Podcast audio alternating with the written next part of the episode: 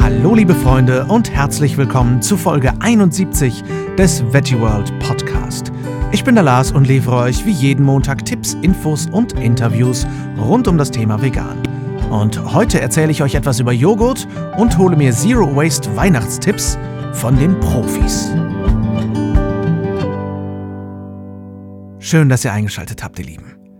Heute liefere ich euch einen kleinen Überblick über Joghurt. Das hat sich Jennifer schon im Oktober gewünscht, als sie mir einen Leserinnenbrief oder Hörerinnenbrief besser gesagt geschrieben hat und nun kommen wir auch endlich dazu. Und zusätzlich zur Podcast-Folge über Joghurt heute könnt ihr ab Mittwochabend ein ergänzendes Video anschauen, wo Nicole und ich euch einiges an Joghurtsorten vorstellen und auch testen. Wir haben sehr, sehr viele Joghurtsorten und äh, Joghurtmarken äh, probiert für euch. Es war ein harter Tag. Und äh, den Link zum Video findet ihr ab Mittwoch in den Show Notes. Ansonsten schaut einfach auf dem YouTube-Kanal der Veggie World vorbei. Und da wir uns natürlich Weihnachten nähern und ein paar von euch feiern das vielleicht auf der einen oder anderen Weise und wenn nicht, dann auch vollkommen cool, das verstehe ich auch sehr gut, dann habe ich noch ein kleines Special im Gepäck. Denn letzte Woche waren Nicole und ich bei Wasteland Rebel Shia Su und ihrem Mann Hanno Su zu Besuch und wir haben über Zero Waste und Müllvermeidung gesprochen. Die ganze Folge über die beiden kommt natürlich auch bald, aber damit ihr vor Weihnachten noch ein paar Tipps für ein müllfreieres Weihnachten bekommt oder alternatives Fest, ist mir egal, äh, gibt's heute im Anschluss an die Joghurt-Infos noch ein Teil Wasteland Rebels. Nun aber erstmal ab ins Thema. Joghurt. Was bedeutet Joghurt überhaupt? Ich habe ja so eine kleine Affinität für Wortherkunft und Bedeutung von Wörtern und so, deswegen schauen wir uns doch erstmal das Wort an. Das Wort Joghurt kommt vom türkischen Joghurt, was fast genauso geschrieben wird, aber in etwa Joghurt ausgesprochen wird. Mein Türkisch ist nicht gerade das Beste, bitte entschuldigt, liebe türkischsprachige Hörerinnen und Hörer. Ich bin äh, leider nicht so gut im Türkisch. Also in etwa Joghurt, daher kommt das Wort. Und Joghurt bedeutet gegorene Milch. Das Wort ist übrigens auffallend in vielen Sprachen vorhanden. Und laut Duden ist übrigens sowohl das Joghurt als auch der Joghurt als auch die Joghurt möglich. Ich habe das ja schon äh, ziemlich oft diskutiert, wie das jetzt heißt, das oder der Joghurt. Geht beides und eben nicht nur das, sondern Joghurt ist ein wundervolles Zeichen für Toleranz in der heutigen Zeit und kann sowohl die Joghurt, der Joghurt oder das Joghurt heißen. Das finde ich ganz fantastisch. In Deutschland sagen wir hauptsächlich der Joghurt, in Österreichisch und dem Schweizerischen sagen wir wohl eher das Joghurt. Aber warum nicht einfach alles? Finde ich super. Zur Geschichte des Joghurt. Sauermilchprodukte gehören zu den ältesten Milchprodukten überhaupt. Denn Menschen bemerkten schon sehr, sehr früh, dass fermentierte Milch länger haltbar ist als frische. Es wird so ein bisschen vermutet, dass äh, Milch, die in Tiermägen gelagert wurde, sich länger hielt und fermentierte. Und deswegen äh, haben die Menschen gedacht, hey, das könnten wir doch häufiger mal machen. Auch wenn ich es mal wieder absolut absurd finde, auf was für Ideen wir alle so kommen, wenn wir an Tiermägen und alle möglichen anderen Sachen so denken. Sage da nur Lab. Archäologen nehmen an, dass dies schon um etwa 5000 vor Christus geschehen sein könnte. Allerdings finden sich erst seit dem Jahr 500 vor Christus in etwa sowohl in Persien als auch in Indien Inschriften, die Joghurt und seine Produktion direkt beschreiben. Während der Joghurt seit dieser Zeit in Osteuropa und in großen Teilen Asiens schon bekannt war, konnte er sich erst zu Beginn des 20. Jahrhunderts in Mitteleuropa durchsetzen. Ach, wie schnell und fortschrittlich wir doch mal wieder ernährungstechnisch sind. Wir sind nur knapp 7000 Jahre zu spät. Oder mindestens zweieinhalbtausend, wenn man von den ersten Inschriften ausgeht. Fantastisch. Hoffen wir mal, dass sich der Veganismus einen kleinen Tick schneller verbreitet. Im Jahr 1905 entdeckte der bulgarische Forscher Stamen Grigorov das sogenannte Bacillus bulgaricus, das als Milchsäurebakterium für die Umwandlung von Milch in Joghurt verantwortlich ist. In Deutschland wird der erste Joghurt 1907 verkauft. Aufgrund dieser Erkenntnisse und aufgrund der Verbreitung von Elektrizität und damit der Kühlung setzt dann im 20. Jahrhundert ein wahrer Joghurtboom ein. Und heute isst jeder deutsche Bürger im Schnitt etwa 15 Kilogramm Joghurt pro Jahr. Genau genommen ist ursprünglicher Joghurt einfach nur versauerte Milch, aber später eben Joghurt dem Joghurtkulturen zugesetzt wurden. Aber was sind diese Kulturen eigentlich? Joghurtkulturen sind Bakterien, die die Laktose in der Milch in Milchsäure umwandeln. Diesen Vorgang nennt man dann Fermentation. Gleichzeitig verketten sich bestimmte Eiweißbestandteile und die Milch verdickt sich. Diese Eiweißbestandteile sind übrigens Caseine in diesem Fall. Die haben, da haben wir mal drüber geredet in unserer Milchfolge. Das sind übrigens diejenigen, die sich an unsere Neuronen dran äh, bappen, so ähnlich wie das auch Heroin tut. Und dadurch Käse und Milch einen gewissen äh, Suchtfaktor anheimgeben. Anheimgeben, ich weiß nicht, ob das ein Wort ist. Egal, weiter im Text. Die am häufigsten verwendeten Joghurtkulturen sind Lactobacillus bulgaricus und Streptococcus thermophilis. Veganer Joghurt zeichnet sich übrigens nicht nur dadurch aus, dass keine tierische Milch verwendet wird, sondern auch dadurch, dass vegane Joghurtkulturen eingesetzt werden. Aber was sind denn vegane Joghurtkulturen? Es sind genauso Bakterien wie nicht vegane Kulturen, nur dass diese auf einem Nährboden aus pflanzlicher Dextrose, also Zucker, gezüchtet werden. Und wenn nun einige an das Argument denken, Moment mal, aber das sind ja Bakterien. Das kann ja gar nicht vegan sein. Haha, entlarvt. Liebe Leute, der menschliche Körper besteht nur zu etwa einem Zehntel aus Mensch und zu etwa neun Zehnteln aus Bakterien und so einem Krams, also macht euch keinen Stress. Auf Dextrose gezüchtete Bakterien haben nicht unbedingt sehr viel gemeinsam mit massenweisen Schlachtungen von Schweinen. Also ähm, ist schon okay. Leider konnten wir nicht sehr viel zu den oft besungenen gesundheitlichen Vorteilen von Joghurt finden. Das Einzige, was wirklich spannend war und sich hervorgetan hat, ist diese Info. Nämlich bei der Fermentation durch die Joghurtkulturen, also der Milchsäurebakterien, wird der Milchzucker, also die Laktose, zu einem Anteil abgebaut. Dadurch wird der Joghurt bei laktoseintoleranten Menschen deutlich bekömmlicher. Und die Mehrheit der Menschheit ist laktoseintolerant. Meine persönliche Schlussfolgerung daraus, denn wie gesagt, wir haben leider nicht sehr viel dazu gefunden, ist, dass Joghurt sich also nicht unbedingt direkt positiv auf die Gesundheit auswirkt, sondern einfach nur weniger ungesund ist als Milch im direkten Verzehr. Vegane Joghurts in den Speiseplan einzubauen hat aber definitiv Vorteile, solange es sich vor allem um naturbelassene und ungesüßte Sorten handelt, denn ansonsten enthalten sie natürlich oft einiges an Zucker. So hat zum Beispiel Sojajoghurt natürlich einen sehr hohen Anteil an Protein. Es gibt übrigens natürlich auch eine Menge an veganen Joghurts ohne Soja. Viele dieser Sorten seht ihr in unserem Video. Das Geheimnis, damit die Joghurtkulturen arbeiten können, sind Kohlenhydrate, um Milchsäure herzustellen. Insbesondere aber eben das Eiweiß, was fermentiert werden kann. Es müssen aber mindestens 3 Gramm Eiweiß in 100 Gramm Basisflüssigkeit enthalten sein, damit eine ausreichende Gerinnung erreicht werden kann. Sojamilch enthält genug Eiweiß, damit es ohne Hilfe von Verdeckungsmitteln fest werden kann. Bei Kokosmilch, Mandelmilch oder Hafermilch sieht das allerdings schon ganz anders aus. Hier sind meist maximal 2 Gramm Eiweiß enthalten. Das reicht nicht, um ohne Hilfe eine joghurtartige Konsistenz zu erhalten. Ein Verdickungsmittel oder Stärke sind daher oft nötig. Das ist auch ganz wichtig zu wissen, wenn du veganen Joghurt selber machen möchtest. Veganen Joghurt kaufen können wir mittlerweile fast überall. Sojajoghurt gerade ist in mittlerweile fast allen Supermärkten erhältlich. Die wohl bekannteste Marke ist Alpro oder auch Provamil, das ist die Biolinie von Alpro. Aber auch sojafreie Joghurtalternativen sind mittlerweile deutlich leichter zu bekommen. Rewe und Real führen bereits Kokosjoghurt. Größere Edeka-Filialen haben mittlerweile ebenfalls ganz gute Ausstattungen mit Alternativen. Bei uns in Düsseldorf bekommt man bei Edeka von Alnatura zum Beispiel Mandel- und Kokosjoghurt. Lupinenjoghurts gibt es auch, die sind aber seltener. Bei Aldi, Netto und Lidl sucht man bisher allerdings noch vergeblich nach veganen Joghurts. Äh, als Aktion gab es bei Lidl aber einen Kokosjoghurt.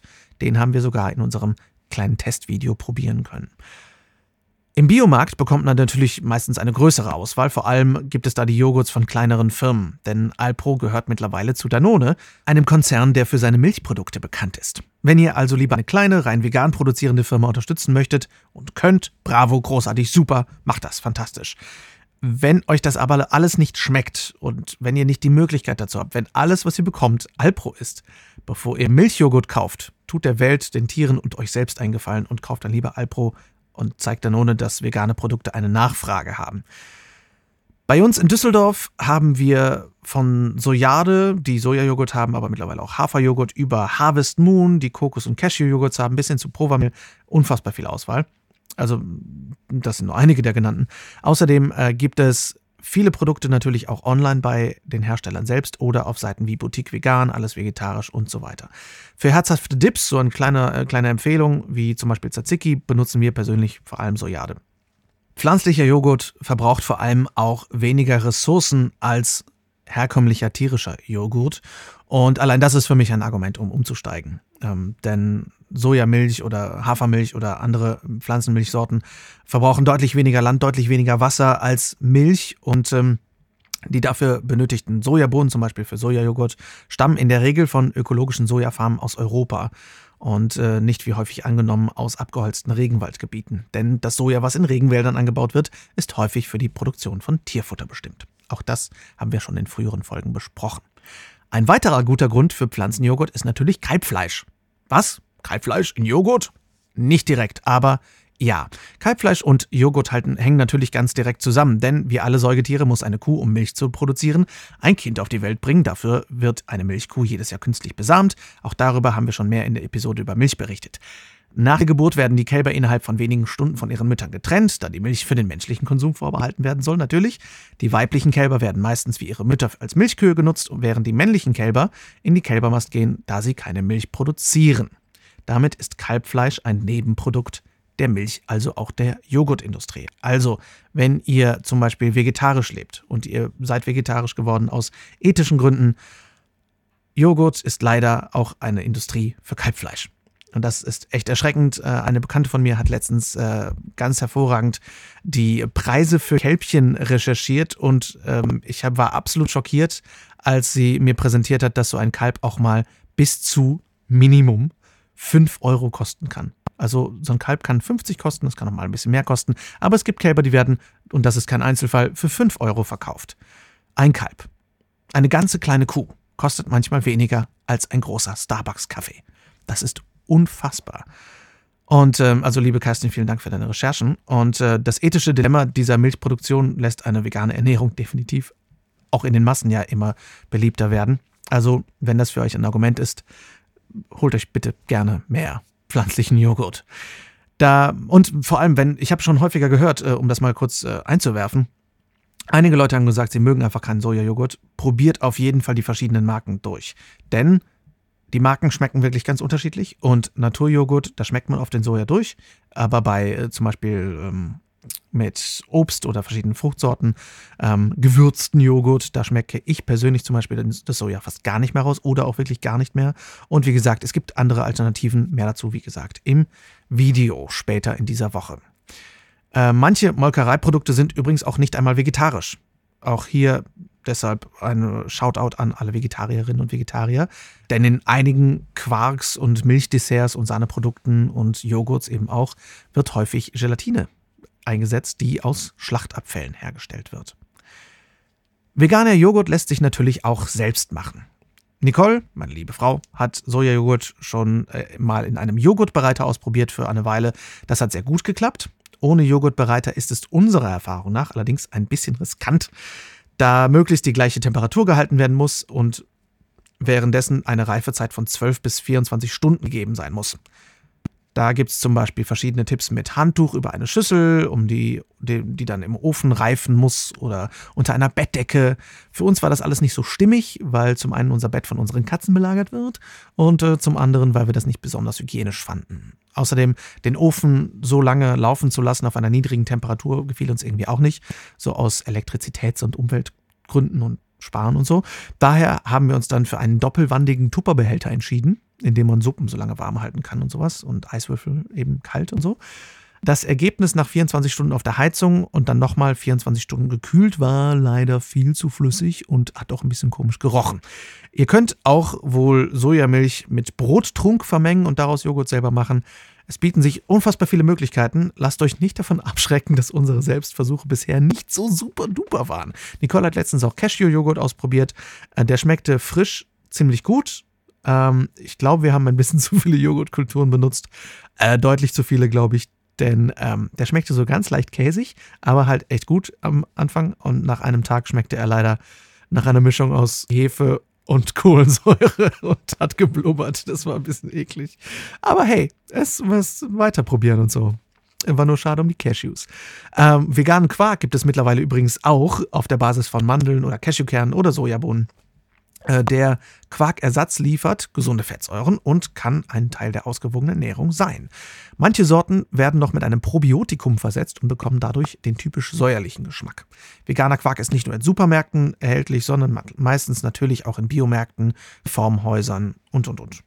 Selbst machen geht für veganen Quark übrigens auch ganz einfach. Und zwar indem ihr einfach fertigen veganen Joghurt, zum Beispiel durch einen Kaffeefilter über Nacht im Kühlschrank abtropfen lasst.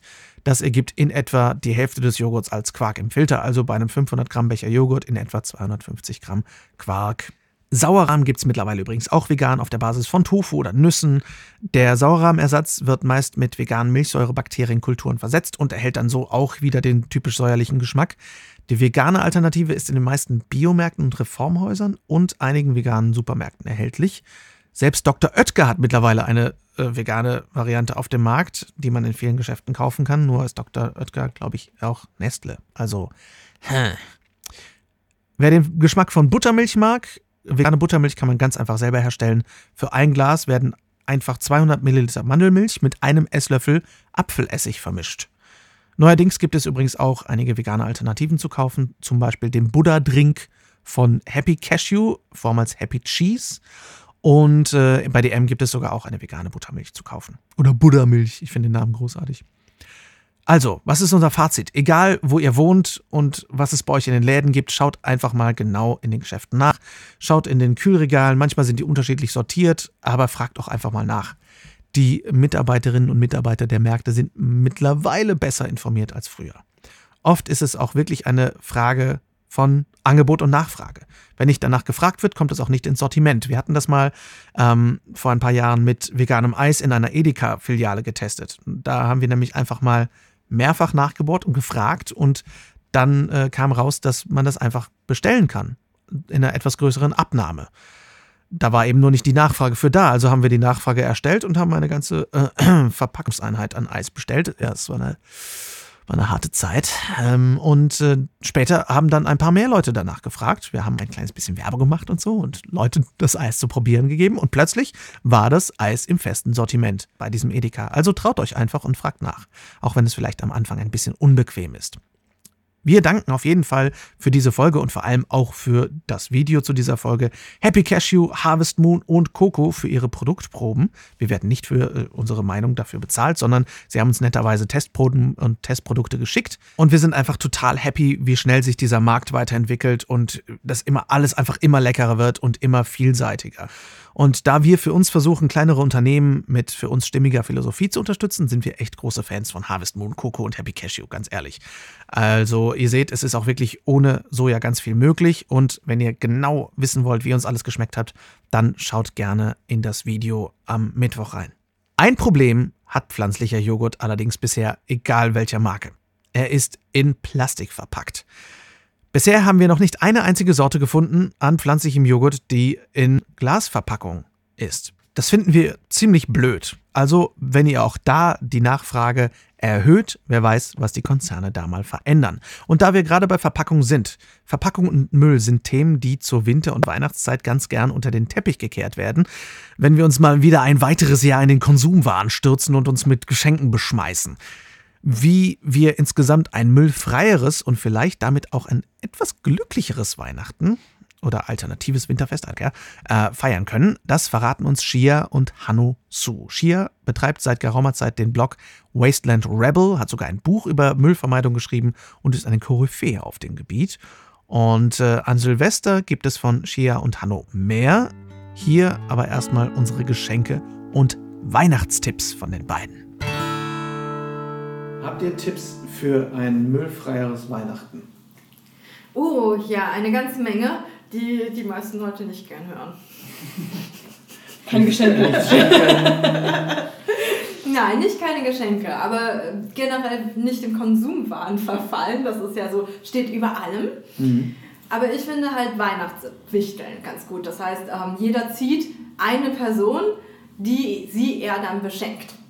So, eine Person. Nicht jeder schenkt jedem etwas dann bei der Bescherung. Dann, ähm, das finden auch einige Leute nicht gut. Ich finde auch Weihnachtsbeleuchtung ist weniger mehr, muss nicht nachts, wenn man schläft, an sein, muss nicht an sein, wenn man nicht zu Hause ist oder sich sowieso nur im Wohnzimmer aufhält, muss es nicht im Schlafzimmer brennen. Ähm, Habe ich, ja, kriege ich auch regelmäßig äh, Beschwerden, wenn ich das poste.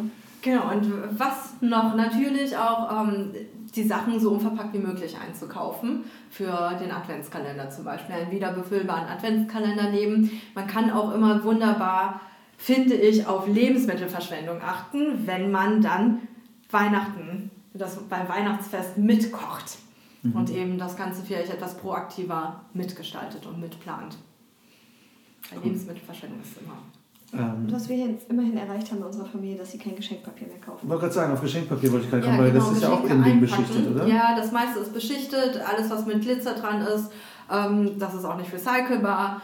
Uh, also ich finde, es sieht auch ganz gut aus im Zeitungspapier, wenn man mhm. sowas wie Zimtstangen dranhängt oder Zweige aus dem Wald, getrocknete Blumen, getrocknete äh, Blätter, getrocknete Orangenscheiben, schlag mich tot. Man kann da total kreativ sein. Oder man nimmt eben, es gibt so eine japanische Technik, die heißt Furoshiki.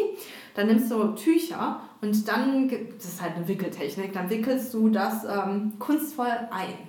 Auch cool. Gibt es auch Anleitungen im Internet dazu. Ich würde sagen, da muss man nur einmal bei YouTube. Und die Tücher kann man dann als Halstücher oh, oder sonst. Genau, und was meine Mama macht, die sammelt nämlich, wenn sie Geschenke bekommt, diese Geschenktüten, das, ja, diese ja. Beuteltüten, wo die Geschenke reinkommen. Und die verwendet sie einfach statt Geschenkverpackung. Da tut sie die Sachen rein. Und äh, manchmal, die, ich glaube, die klebt sie oben dann nochmal ein bisschen zu. Und dann sieht man nicht, was drin ist. Und kann okay. die andere Person wiederverwenden. Oh, cool. Sehr gute Ideen. Eine Oldschool-Idee habe ich noch, die mein Opa durchgezogen hat, die letzten 30 Jahre auf jeden Fall. Er, ähm, das Geschenkpapier wird immer eingesackt, inklusive Namensschildchen und allem, und es wird seit 30 Gefühl? Jahren wieder benutzt. Yes!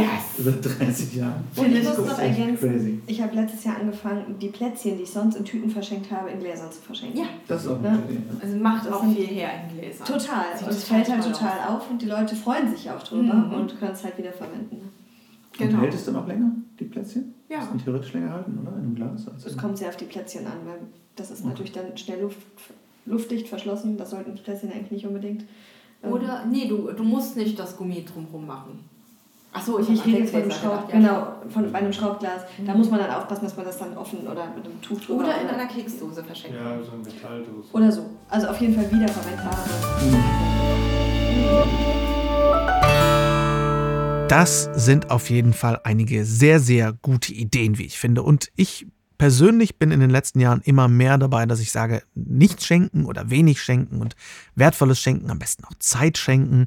Und äh, wenn es äh, materielle Geschenke sind, dann eben wirklich gern in altem Papier einwickeln und äh, gebrauchte Gegenstände kaufen und, und, und. Also das finde ich wirklich ganz toll. Und auch wenn es meiner Meinung nach äh, ein bisschen Erziehung der Familie braucht, sind am Schluss dann doch irgendwie alle total begeistert. Und meine Familie, muss ich sagen, ist da schon ein ganzes Stück weitergekommen. Wir haben früher totale Materialschlachten betrieben und mittlerweile ist das deutlich reduziert und wirklich oft in irgendwelchem Packpapier oder Zeitungspapier und es sind oft äh, entweder gebrauchte Produkte oder fair produzierte Produkte. Und das finde ich echt schon ein super Schritt.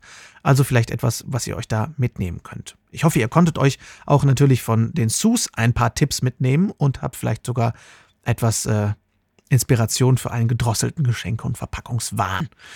Wenn ihr mehr über Shia und Hanno erfahren möchtet, schaut einfach vorbei auf wastelandrebel.com. Alle Infos sind natürlich in den Shownotes und wie gesagt, in drei Wochen erfahrt ihr zu den beiden noch deutlich mehr.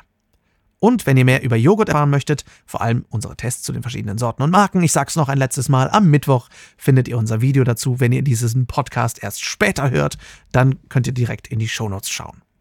Ich hoffe, die Folge hat euch gefallen. Schreibt mir wie üblich und das sage ich heute voller Elan und Nachdruck, nachdem sich letztens eine Hörerin erkundigt hat, ob ich denn eine E-Mail-Adresse habe und ich leicht gequält lächeln musste, äh, weil ich meine E-Mail-Adresse in jeder Folge ansage und sie schon viele Folgen gehört hat.